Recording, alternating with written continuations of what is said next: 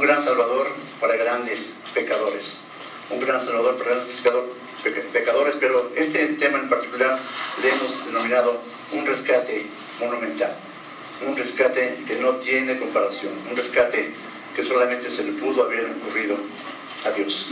Por eso llevamos aquí el tema de darle un rescate monumental. Déjame comenzar con una anécdota que seguramente ustedes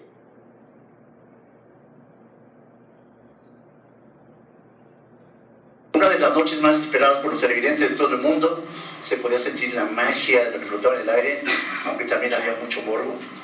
Había muchas posibilidades para que una mexicana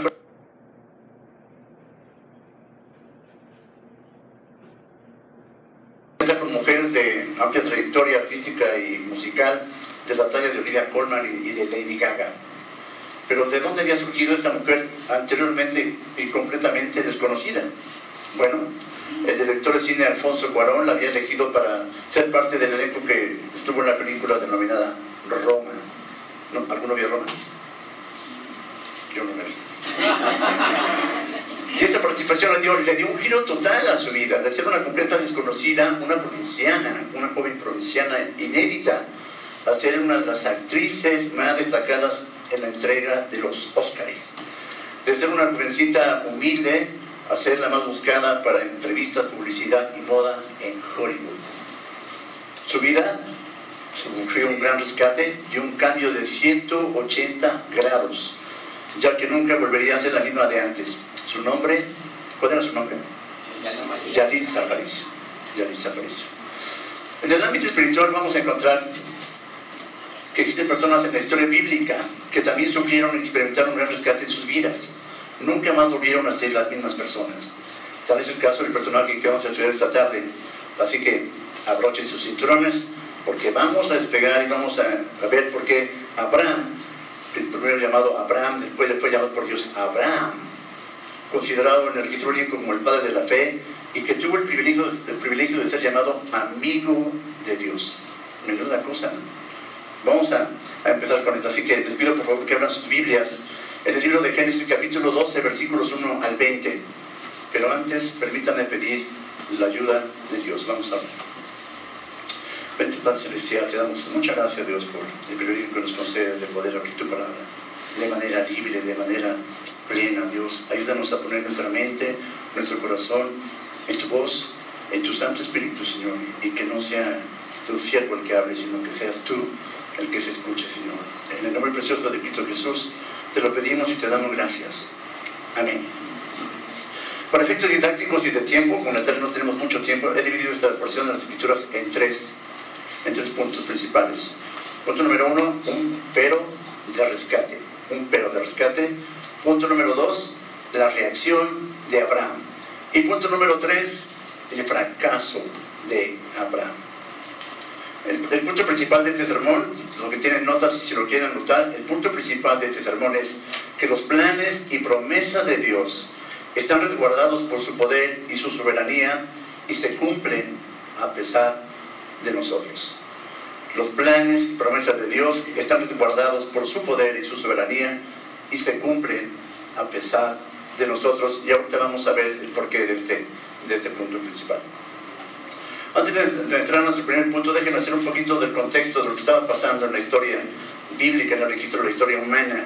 En Génesis capítulo 11 leemos que tenía entonces toda la tierra una sola lengua y unas mismas palabras.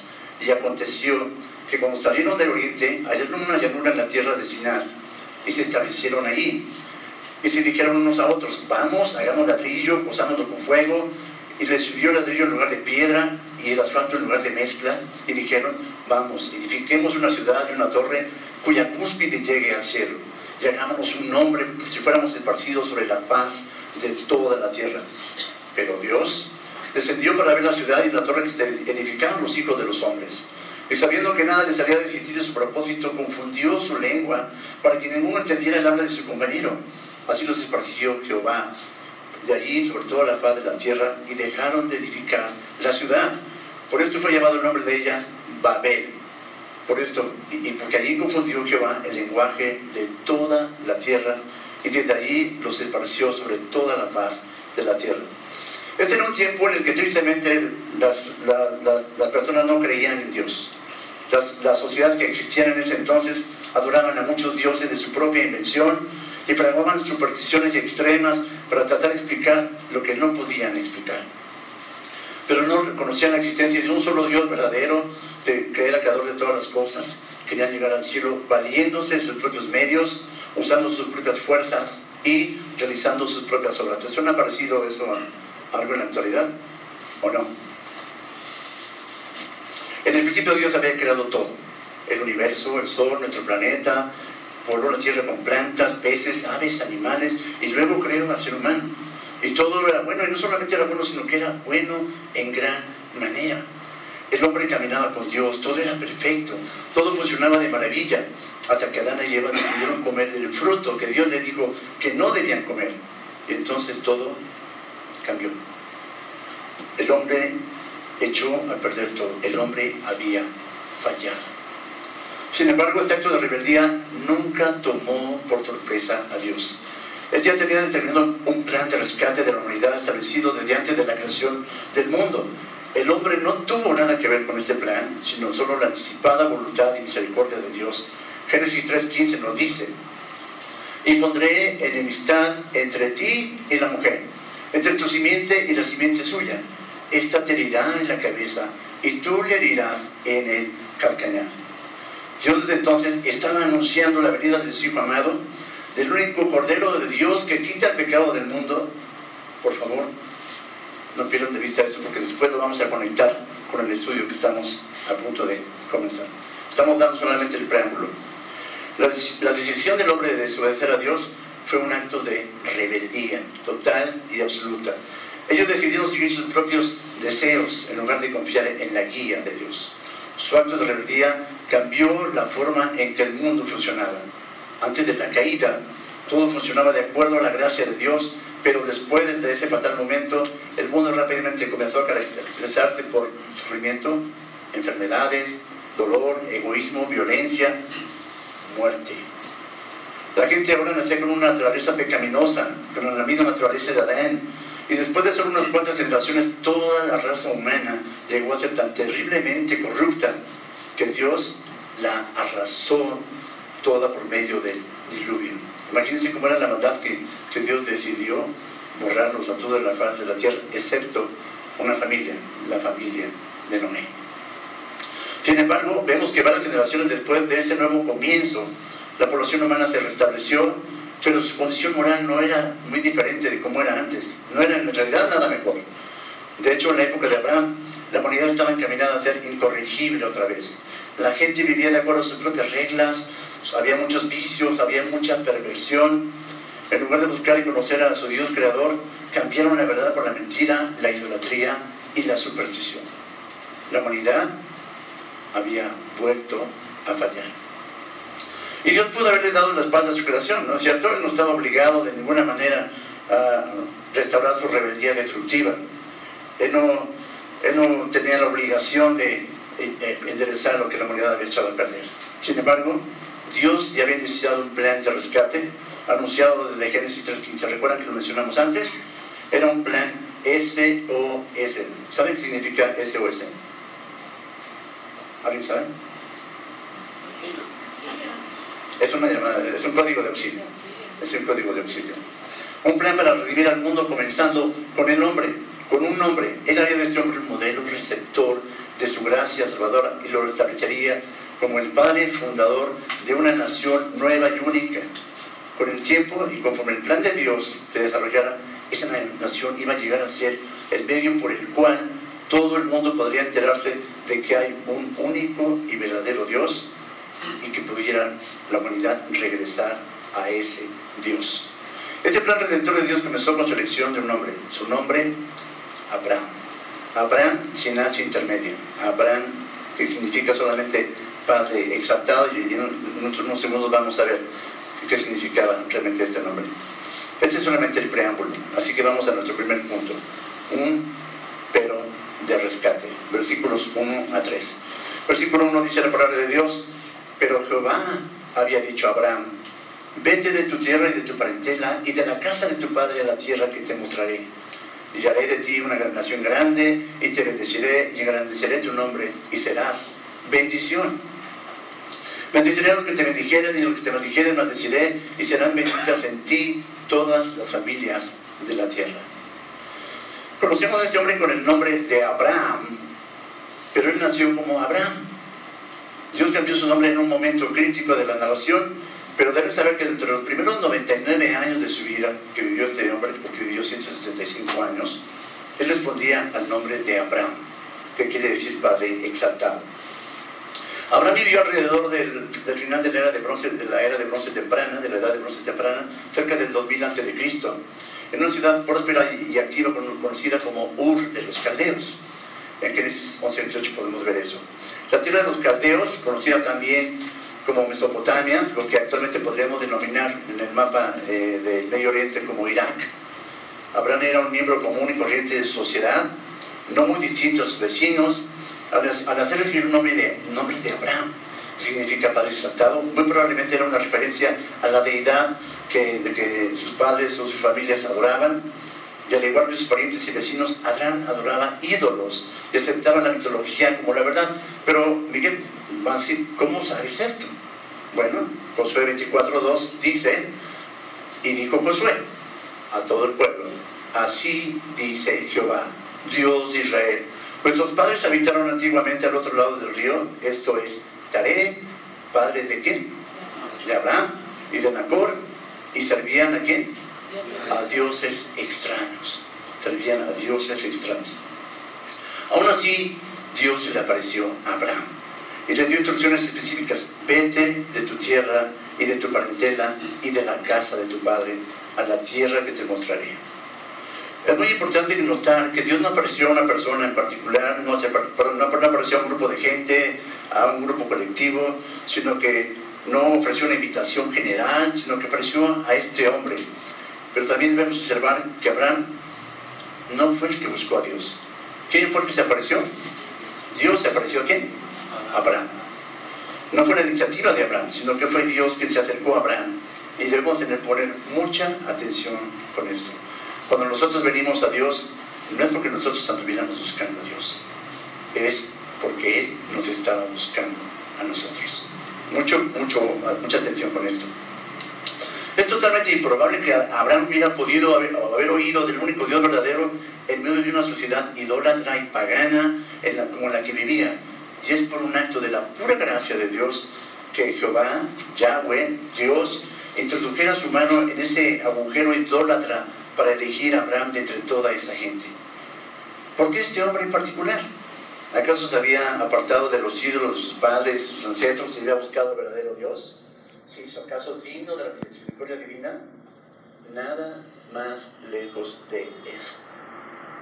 El Señor escogió a Abraham por razones que solamente se conocen en el cielo. Abraham no hizo nada para ganar el favor de Dios. Lo mismo que nosotros, ya lo comentamos. nadie fue llamado por Dios por sus méritos, por su carisma, por su simpatía, Nadie, solamente fue por la pura y absoluta gracia de Dios. El Señor apareció ante este adorador de ídolos, ignorante y pecador, y le dijo, deja tu patria, a tus parientes, a la familia de tu padre, y vete a la tierra que yo te mostraré. Y haré de ti una gran nación, le da promesas. Te bendeciré, te haré, haré tu nombre grande, será bendición para otros. Bendeciré a los que te bendijeren, maldeciré a los que te maldijeren y serán benditas en ti todas las familias de la tierra. Menuda promesa, tremenda promesa. Pero noten cómo el llamado de Dios comienza con un imperativo, con una orden clara. Vete de tu tierra y de tu parentela y de la casa de tu padre a la tierra que te mostraré. Le dijo que se fuera a la tierra que iba a mostrar, lo cual iba a ocurrir tiempo después. Para poder recibir las bendiciones prometidas, Abraham tuvo que dejar atrás todo lo que en, él, lo que, en lo que él confiaba. Sus, eh, su tierra natal, sus parientes, sus deidades. Tuvo que confiar en el Dios que él aún no conocía, pero que de alguna manera sabía en su corazón y tenía la certeza de que cumpliría su palabra y honraría su compromiso.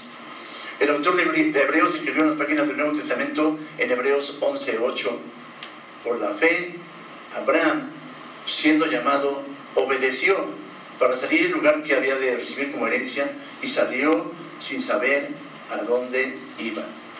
Pensemos en esto por un momento. Pongamos en el lugar de Abraham.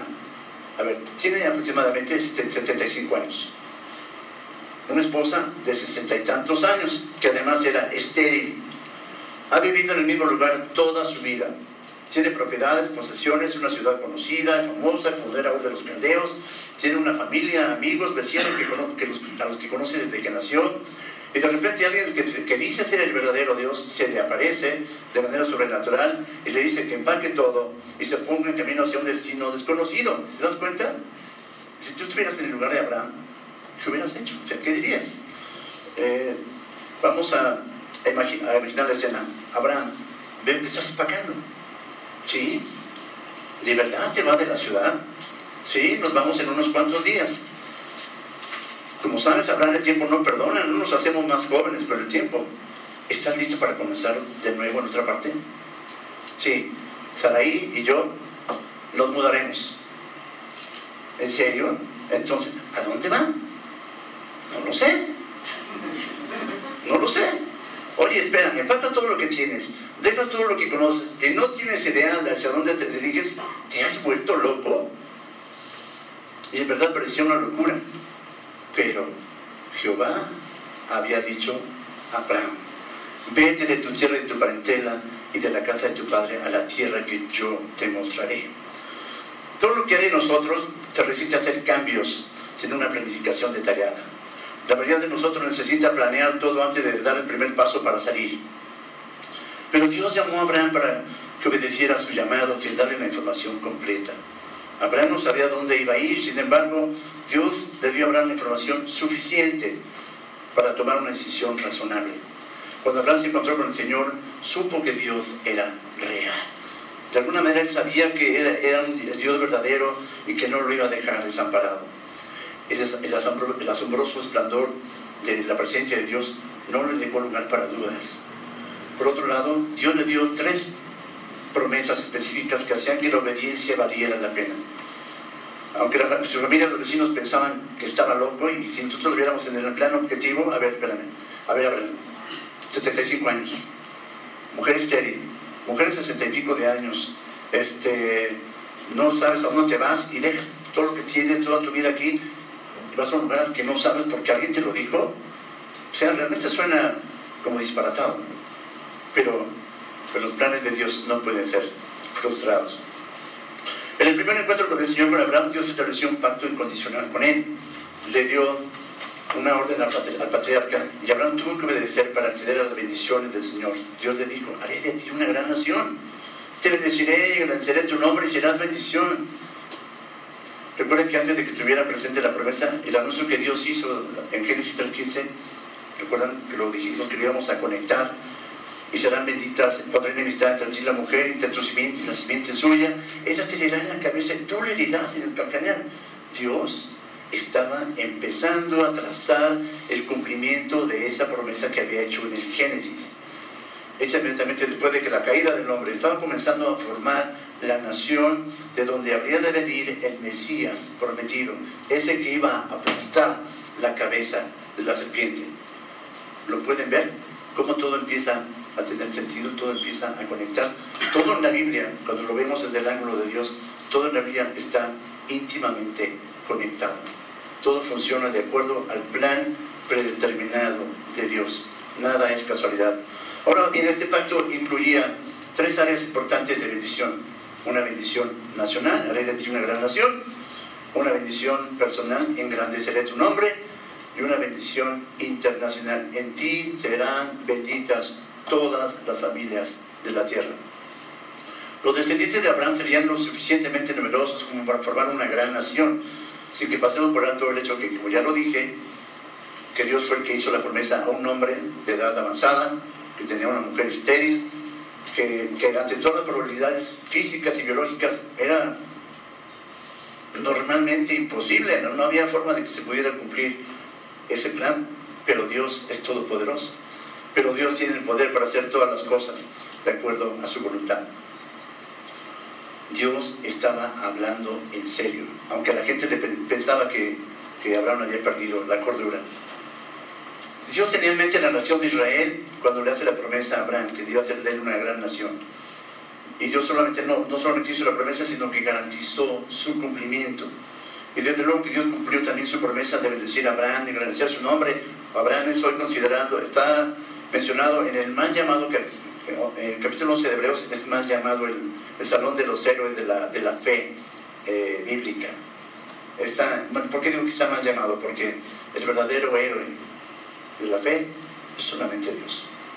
No es Abraham, no es Noé, no es Moisés, no es David, no es eh, eh, ninguno de los que se mencionan ahí, no es solamente Dios. Pero podemos ver en Hebreos 11.8, ya lo leímos hace rato, por la fe, por la fe, Abraham, siendo llamado, obedeció para salir al, lugar que había de recibir como herencia y salió sin saber a dónde iba. Y cuando por la, en Hebreos 11.17 leemos, por la fe Abraham, cuando fue probado, ofreció a Isaac, y el que había recibido las promesas ofrecía su unigénito. Dios engrandeció el nombre de Abraham a tal grado que hoy en día es, un gran patriarca para los judíos, es considerado como el padre de, la fe por los cristianos y es también citado como padre y profeta por los musulmanes. Dios cumplió su promesa de engrandecer su nombre, Dios cumplió la promesa de hacer de él una gran nación y Dios cumpliría su promesa de que en él serían benditas todas las naciones de la tierra. ¿Saben cuándo se cumplió esa promesa? Cuando en Lucas 2, 10, 11 leemos, pero el ángel les dijo, no temáis, porque aquí os doy nuevas de gran gozo que será para todo el pueblo. Que os ha nacido hoy en la ciudad de David un Salvador que es Cristo el Señor. ¿Dónde estaba esa ciudad de David? En Israel.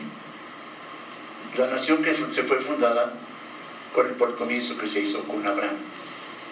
Recuerden que Abraham engendra a Isaac, Isaac a Jacob, Jacob tiene 12 hijos, las tribus, y después llegan, retienen a Egipto, Dios manda a Moisés, lo rescata, llegan a, poseer la tierra prometida, Moisés no puede llevar a cabo esa tarea de introducirlos, pero, pero Josué sí, y es esa misma nación de donde, en donde nace Cristo Jesús, el Señor y Salvador. Cumplimiento, promesas cumplidas. De una gran nación, promesa cumplida, engrandeceré tu nombre, promesa cumplida, en ti serán benditas todas las familias de la tierra. Y no era precisamente por Abraham, era por el que habría de venir de la descendencia, habría de venir por la descendencia de Abraham. Este era el cumplimiento de la promesa que Dios había hecho a Abraham cientos de años antes del nacimiento de Cristo. Esto nos lleva inmediatamente a nuestro segundo punto. Ante todo esto, Abraham tuvo una reacción la reacción de Abraham, versículos 4 o 9. Leemos el versículo 4. Y se fue Abraham como Jehová le dijo y lo fue con él. Y era Abraham de 75 años cuando salió de Arán. Podríamos ver como una aparente claridad que la reacción de Abraham ante el mandato de Dios fue de inmediata obediencia. Y se fue Abraham como Dios, como Jehová le dijo. Y aquí todos podríamos decir, wow, qué obediente era Abraham. O sea, no, no, no, yo quisiera ser como Abraham, obedecer inmediatamente, ¿verdad? ¿Qué clase de hombre es este que obedeció a Dios sin titubear? Agarró sus maletas y contra todos los pronósticos biológicos y físicos, decidió obedecer a Dios. Miren, tomó a su mujer, sus sobrinos, sus bienes, sus personas, todas sus pertenencias y simplemente se fue como Dios le dijo. Pero no debemos poner a Abraham en un pedestal porque el iniciador de todas las cosas, el sustentador de todas las cosas, el que las dirige, sustenta y las concluye satisfactoriamente es solamente Dios. Ya, dijimos que no fue Abraham el que pidió la ayuda de Dios, sino fue Dios quien se apareció a Abraham. Fue Dios el que tomó la iniciativa. No perdamos de vista esto. Nuestros ojos espirituales deben apuntar siempre hacia Dios. Cuando nosotros estamos en la iglesia, cuando nosotros hacemos algo es porque Dios produce en nosotros así el querer como el hacer y solamente lo hace por su buena voluntad. Esto no quiere decir que Abraham no hizo la parte que le tocaba hacer, sino que todo el éxito del plan dependía del poder y la soberanía de Dios. Nuestra voluntad no es determinativa, nuestra voluntad es operativa. Mucho ojo con eso. Nuestra voluntad no es determinativa, sino operativa. Esto es, nuestra voluntad no determina los planes de Dios, sino que debe ejecutarlos. Pero cuando pecamos contra Dios, lo hacemos con nuestro libre albedrío. Cuando pecamos contra Dios, entendemos perfectamente que estamos pecando contra Él y que no estamos y que nos estamos revelando a su voluntad. Ahora bien, la obediencia total para Abraham llegaría con el paso del tiempo y de manera gradual. Recordemos que Tarea había tomado a Abraham, su, hijo, al, Lot, hijo de su difunto hermano Aram, y a su nuera Sarai, y había salido con ellos de Ur de los Caldeos para ir a la tierra de Canaán. Pero se habían quedado en Aram por alguna razón, donde Tarea murió a la edad de 205 años. Ahora Abraham tenía 75 años cuando salió de Aram. Tomó pues Abraham a Sarai su mujer, versículo 5, y a Lot su hijo, hijo de su hermano, y todos sus bienes que habían ganado, las personas que habían adquirieron Arán y salieron para ir a tierra de Canaán. Y a tierra de Canaán llegaron. Por fin se había completado la travesía que Abraham había iniciado con su padre al salir de Ur de los Caldeos. Ahora estaban en tierra de Canaán. Más adelante sería esta la misma tierra que Dios le prometería a Abraham que le daría a su descendencia. Podemos ver en Génesis 17, 8, y te daré a ti y a tu descendencia después de ti la tierra en que moras, toda la tierra de Canaán en heredad perpetua, y seré el Dios de ellos. Ahora, lo que Dios había ordenado a Abraham, decirle, sal de tu tierra y de tu parentela a la tierra yo te mostraré, empezaba a tener sentido. Ya no era un, lugar que no se ubicaba en el mapa, ahora era un lugar que empezaba a tomar forma de ubicación. Versículo 6 dice, y pasó Abraham por aquella tierra hasta el lugar de Siquén, hasta el encino de More, y el cananeo estaba entonces en la tierra. Siquén era una ciudad Cananea situada en el, valle, en el, valle, central entre el monte Ebal y el monte Gerizim, a unos 24 kilómetros al este del río Jordán y unos 40 kilómetros al norte de Jerusalén. More, More era probablemente un residente de la región, por lo cual había, llamado, había sido llamado así el encino del que, del que habla este versículo. El cananeo estaba entonces en la tierra. Moisés escribió esto aproximadamente 700 años después de que Abraham entró en la tierra de Canaán. Y los cananeos de los que escribió pronto iban a ser los enemigos mortales de Israel cuando entrasen a poseer la tierra prometida. Y apareció Jehová Abraham, le dijo, a tu descendencia daré esta tierra, y edificó allí un altar a Jehová que le había aparecido. Dios estaba haciendo tratos con Abraham, no como una promesa privada, sino para cumplir sus planes y designios a futuro. Tocante la tierra que su posteridad iba a habitar como pueblo apartado para Dios. Además, esta tierra fue escogida como un lugar estratégico para el otorgamiento de la revelación y salvación de Dios para todo el mundo. Cuando estamos hablando de un rescate monumental, no es porque estemos enfocándonos solamente en la El rescate monumental era algo que iba a ocurrir a favor de toda la humanidad. Jesús le dijo a la mujer samaritana, porque la salvación viene de quién? De los judíos. ¿Recuerdan a la mujer samaritana en el pozo platicando con Jesús? Ella decía que se debía adorar el monte Gerizim, él decía que no, que Dios es espíritu, pero que la salvación viene de los judíos, es decir, él era la personificación de la, salvación misma. Esta aparición de Dios, Abraham motivó que Abraham edificara un altar para mostrar su devoción al Dios verdadero, declarando de esta forma su fe en la promesa que Dios le había hecho. Este fue el primer lugar en la tierra, dice MacArthur y lo cito, donde el culto verdadero que se levantó jamás en la tierra prometida fue un acto de adoración, de confianza y devoción a Dios. Dice que Abraham después de que edificó ese altar y ah, muestra su devoción y su, confianza en Dios, luego se pasó de allí a un monte al oriente de Betel y plantó su tienda, teniendo a Betel al occidente y Jai al oriente, y edificó allí altar a Jehová e invocó el nombre de Jehová. Parecía que Abraham iba bien, ¿no? Ya está reconociendo a Dios, ya está plantando altares en un lugar y en otro, está mostrando su devoción a Dios y parece que Abraham empieza a caminar bien. Pero no, vamos a ver qué ocurre. Abraham estaba haciendo lo correcto, mostrando su fe, su confianza en Dios, levantando altares que daban testimonio de su gratitud y confianza en Dios, invocando el nombre de Dios en medio de una generación idólatra y perversa. Abraham todavía tendría mucho que aprender en cuanto a la fe se refiere, pero Dios había iniciado el proceso. Dios había iniciado el proceso. Y Abraham partió de allí caminando yendo hacia el Negev. Versículo 9. Ahora Abraham estaba yendo hacia el sur, hacia el Negev. Era una tierra menos adecuada para la agricultura, pero de mejor calidad en cuanto al ganado se refiere, con una mayor actividad mercantil. Quizá habrá pensado Abraham que tendría mayores posibilidades económicas y de negocios iba a esa región de la tierra. Pero, ¿qué no Dios le acababa de decir que le iba a dar a él y a su descendencia la tierra de Canaán? ¿Que Abraham no había comenzado a levantar altares en ese lugar para mostrar su devoción a Dios, donde estaba? ¿Por qué se fue hacia el sur?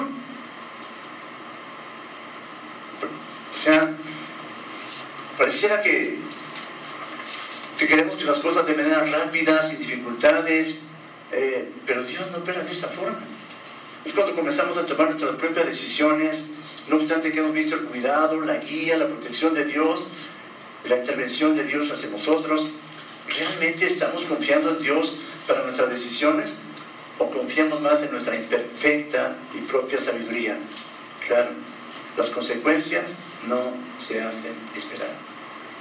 Esto nos lleva a nuestro tercer y último punto, el fracaso de Abraham. Versículos 10 al 20. Dice el versículo 10, hubo entonces hambre en la tierra y descendió Abraham a Egipto para morar allá, porque era grande el hambre en la tierra.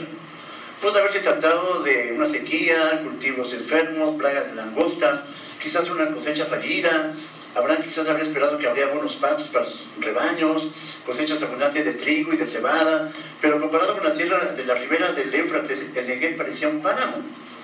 Para Abraham esa época de hambre representó una gran prueba. Sin embargo, la hambruna llevaba un mensaje implícito del Señor. En todas tus oraciones y construcciones que me hiciste, Abraham, te voy a mostrar la profundidad de tu verdadera fe. Esta dificultad está dejando en claro lo poco que confías en mí para ver para tus necesidades, ahora que las circunstancias se han puesto en tu contra y lo único que encuentras en abundancia es hambre. Aunque Dios nunca se no es hambruna, la usó como instrumento en el desarrollo de la fe de Abraham, porque Dios nos conoce de antemano. Nosotros tendemos a reaccionar de la misma manera, ¿no es cierto? Cuando las cosas marchan aparentemente bien, parece que tenemos fe y confianza plena en Dios. Pero cuando las circunstancias se ponen en nuestra contra, mostramos nuestro verdadero corazón y nuestra verdadera fe hacia Dios. Cuando viene alguna enfermedad, cuando viene algún apuro económico, cuando viene alguna situación que sale de control, mostramos nuestro verdadero corazón y nuestra verdadera fe en Dios. Y Abraham acudió a Egipto, en donde generalmente había abundancia de alimentos. Sin embargo, vendrían más situaciones en donde la falta de confianza y de fe de Abraham en el Dios que, que había levantado altares iban a ser expuestas de manera vergonzosa. Versículo 11 dice, aconteció que cuando estaba para entrar en Egipto, dijo a Sarai su mujer, he aquí, ahora conozco que eres mujer de hermoso aspecto. Y cuando te ven los egipcios dirán, su mujer es, y me matarán a mí y a ti te reservarán la vida. Ahora pues, di que eres mi hermana, para que me vaya bien por causa tuya y viva mi alma por causa de ti. Mira qué cómodo Abraham, ¿no? Mira qué, qué convenenciero Abraham, ¿no? Ya vio que, había cierto peligro, entonces, pues ahí, pues vas a hacer que si quieres mi hermana, porque si no, a mí me van a dar cuello y a ti te van a preservar la vida y, y, tú vas a estar bien y yo voy a estar mal. Di que eres mi hermana para que mi alma viva por causa de ti. A los 65 años, Saraí era una mujer hermosa seguía conservándose joven y excepcionalmente atractiva. Tenía solo la mitad de la edad a la que murió, 127 años. Los, patriarcas, que tenían esta cualidad, eran muy longevos. Abraham murió a los 175. Y aunque el temor de Abraham tenía cierto fundamento en cuanto a los egipcios, lo cierto es que eso lo indujo a ocultar su verdadera relación con Sarai. No fue, no fue la única vez que lo hizo Abraham. Más adelante lo va a volver a hacer. Sin embargo, lo más grave fue que Abraham basó su seguridad y su propia, en su propia iniciativa, creyendo que de esta manera, manera iba a ayudar a los planes de Dios, a cumplir sus promesas. ¿Cuántas veces nosotros no hemos hecho lo mismo? ¿Cuántas veces no hemos querido ayudarle a Dios a cumplir con sus propósitos? ¿Cuántas veces no hemos querido ayudar a Dios como si Él necesitara algo de nosotros? Versículo 14. Y aconteció que cuando entró Abraham en Egipto, los egipcios vieron que la mujer era hermosa en gran manera. También la vieron los, príncipes de Faraón y la alabaron delante de él. Y fue llevada la mujer a casa de Faraón. E hizo bien a Abraham por causa de ella. Y él tuvo ovejas, vacas, asnos, siervos, criadas, asnas y camellos. Bien, le estaba resultando bien la jugada a Abraham, ¿no? Estar ahí, pues no importa, tú estás ahí unos días, pero yo me estoy llenando bien. Yo estoy aquí bien. parecía cosa tremenda eso. Y desde luego que los egipcios tenían ojo clínico. La belleza de Sarai no pasó desapercibida. Claro, acabó en el harén de Faraón. ¿Te puedes imaginar cómo estaría la conciencia de Abraham? Seguramente sentía ansiedad al saber que uno de los reyes más poderosos de la tierra estaba cortejando a su mujer, a su esposa. Entonces, ¿cómo se iba a cumplir la promesa de Dios de que de él iba a ser una nación grande? Quizás, había, quizás Abraham había echado todo a perder. ¿Y qué estaría pensando Saraí? ¿Te puedes imaginar? ¿Se sentiría traicionada? ¿Utilizada? ¿Pensaría que Abraham había sido cobarde por ocultar su verdadera relación? ¿Pensaría que ella estaba en peligro mientras él se daba la gran vida? ¿Los planes de Dios se habrían frustrado por esas malas decisiones? Pero bendito sea Dios que sus planes no pueden ser frustrados ni por nosotros, ni dependen de nosotros, sino dependen solamente de su poder y su soberanía. Y nuevamente Dios llega al rescate. Versículo 17. Mas Jehová hirió a Faraón y a su casa con grandes plagas por causa de Sarai, mujer de Abraham. Entonces Faraón llamó a Abraham y le dijo, ¿qué es esto que has hecho conmigo? ¿Por qué no declaraste que era tu mujer? ¿Por qué porque dijiste, es mi hermana, poniéndome en ocasión de tomarla para, mí por mujer? Ahora pues, he aquí tu mujer, tómala y vete. Entonces Faraón dio orden a su gente acerca de Abraham y le acompañaron, y a su mujer con todo lo que tenía. La separación de Abraham y Sarai fue tan grave que hizo necesaria la intervención directa de parte de Dios. Abraham había ideado una artimaña para protegerse él mismo sin pensar demasiado en Sarai, pero la reacción de Dios se centró precisamente en la protección de Sarai. Y para Faraón fue evidente la intervención divina, tan es así que no atentó contra la vida de Sarai ni contra la vida de Abraham, porque debido a las plagas pudo darse cuenta de que un Dios poderoso cuidaba de ellos. No obstante que ellos habían actuado con mentiras y de manera indebida y que habían salido del contexto que Dios quería que conservaran, Dios había intervenido y había hecho esto en favor de ellos. Esto nos revela la gracia de Dios para con nosotros. Y esta gracia no está en relación directa con nuestra forma de vida diaria. Es solo por su gran misericordia que no hemos sido consumidos. Abraham y toda su gente fueron expulsados de Egipto. Su mentira propició una salida vergonzosa de ese país. Pero algo que debemos tener siempre muy presente es que Dios es el Dios de segundas oportunidades. Y en verdad debemos dar gracias a Dios de que nos ha perdonado tantas y tantas veces y que sus planes benditos no pueden ser frustrados por nadie. Dios posteriormente seguiría trabajando con Abraham, lo vamos a ver más adelante. Le cambiaría el nombre de Abraham por el de Abraham y llegaría a ser considerado como el padre de la fe. Pero el mérito y la gloria son total y absolutamente de, de Dios. El mérito y la gloria son total y absolutamente de Dios. Filipenses 1.6 dice, estando persuadido de esto, que el que comenzó en vosotros la buena obra, la perfeccionará hasta el día de Jesucristo. Dios había comenzado una obra con Abraham y la iba a continuar. Para, para que este rescate monumental no solamente implicara a la persona de Abraham, ni a su familia, sino a todas las familias de la tierra. Era un rescate monumental que estaba comenzando a tener forma. Como podemos ver, a veces tenemos que exaltar al hombre.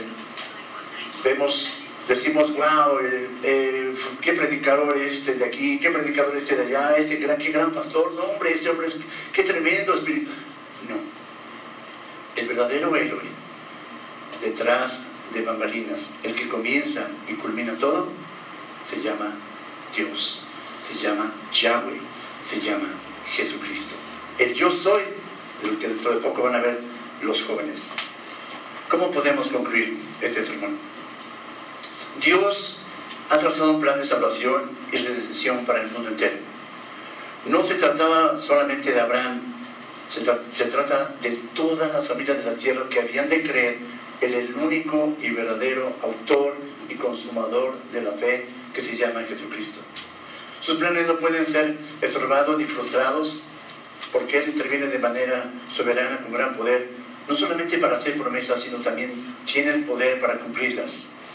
Aún a pesar de que constantemente fallamos, caemos y le ofendemos, que constantemente estamos dudando de su fidelidad, de su sabiduría, y caemos en la tentación de querer ayudarle, aún a pesar de nosotros, Dios continúa cumpliendo sus propósitos. Y Él no los va a dejar incompletos. Así que, cuando vemos la vida de Abraham, no podemos ni debemos dejar de ver al verdadero héroe detrás de la pantalla. Es Jehová de los ejércitos. Es el Señor Jesucristo. Es el único autor, consumador de nuestra fe, el único cordero que quita el pecado del mundo. Así que si tú no conoces a este Dios esta tarde, si tú no has rendido tu vida a este Dios, si tu vida no está siendo guiada ni dirigida por este Dios que aquí venimos a adorar, yo te invito, te invito a que esta tarde, de verdad, a un, hombre, un paréntesis, un hombre que era maestro de escuela dominical en una iglesia, y todo el mundo lo tenía por un hombre espiritual, y todo el mundo decía, wow, ese hombre qué tremendo. Pero un día llegó un misionero y hizo una predicación formidable de la palabra de Dios, Dios usando su espíritu y su palabra, hizo ver a este hombre que en realidad no era salvo. Cuando el misionero hace la invitación, dice, si alguien no está esta tarde, este es el tiempo y, pueden pasar aquí al frente o de este lugar. Y para asombro de todos, este hombre levantó su mano. Se dio cuenta de que había estado fingiendo por muchos años, había estado aparentando algo que no era. Ese día rendió su vida a Cristo. Y hoy es un gran pastor, es un gran predicador. Así que yo te invito esta tarde. Yo no sé cuál es tu relación con Dios esta tarde. Yo no sé si esta historia de Abraham, esta que se ubica en el contexto de la Biblia, puede haber llegado a ti. Abraham no es el, el, el padre de la fe. El padre de la fe se llama Jesucristo. Así que Jesucristo quiere que vengamos a Él hoy y que pongamos a cuentas con Él y que vivamos una vida conforme a su voluntad. Si no es el caso, yo te invito, yo te pido, te suplico que lo hagas. Vamos a orar.